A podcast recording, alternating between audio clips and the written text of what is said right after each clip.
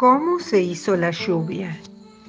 Cuentan que hace mucho, muchísimo tiempo, una gota de agua se cansó de estar en el mismo lugar y quiso navegar por los aires como los pájaros para conocer el mundo y visitar otras tierras. Tanto fue el deseo de la gotita de agua que un día le pidió al sol que la ayudara. Astro Rey, ayúdame a elevarme hasta el cielo para conocer mejor el mundo. Y así lo hizo el sol. Calentó la gotita con sus rayos hasta que poco a poco se fue convirtiendo en un vapor de agua. Cuando quedó como un gas, la gotita de agua se elevó al cielo lentamente.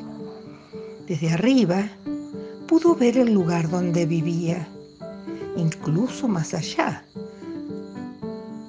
pudo ver otros rincones del mundo, otros mares y otras montañas. Anduvo un tiempo la gotita de agua allá en lo alto. Visitó lugares desconocidos, hizo amistades con los pájaros y de vez en cuando algún viento la ponía a danzar por todo el cielo azul. Sin embargo, a los pocos días, la gotita comenzó a sentirse sola a pesar de contar con la compañía de los pájaros y la belleza de la tierra vista desde lo alto, nuestra amiga quiso que otras gotitas de agua la acompañaran en su aventura. Así que decidió bajar a buscarlas y compartir con ellas todo lo que había vivido. Viento, ayúdame a bajar del cielo para ir a buscar a mis amigas. Y el viento así lo hizo.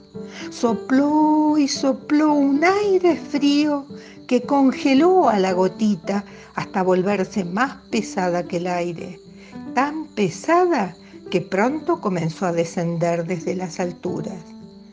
Al aterrizar en la tierra, lo hizo sobre un campo de trigo, donde había muchas gotitas que recién despertaban hechas rocío mañanero. Queridas amigas, acompáñenme hasta el cielo gritó la gotita y todas estuvieron de acuerdo.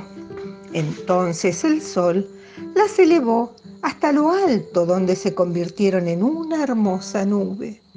Pero al pasar el tiempo, las gotitas quisieron bajar nuevamente a contarle a otras gotitas sobre lo que habían visto. Y desde entonces, siempre que llueve, significa que cada gota de agua ha venido a buscar a su amiga para jugar y bailar en el cielo.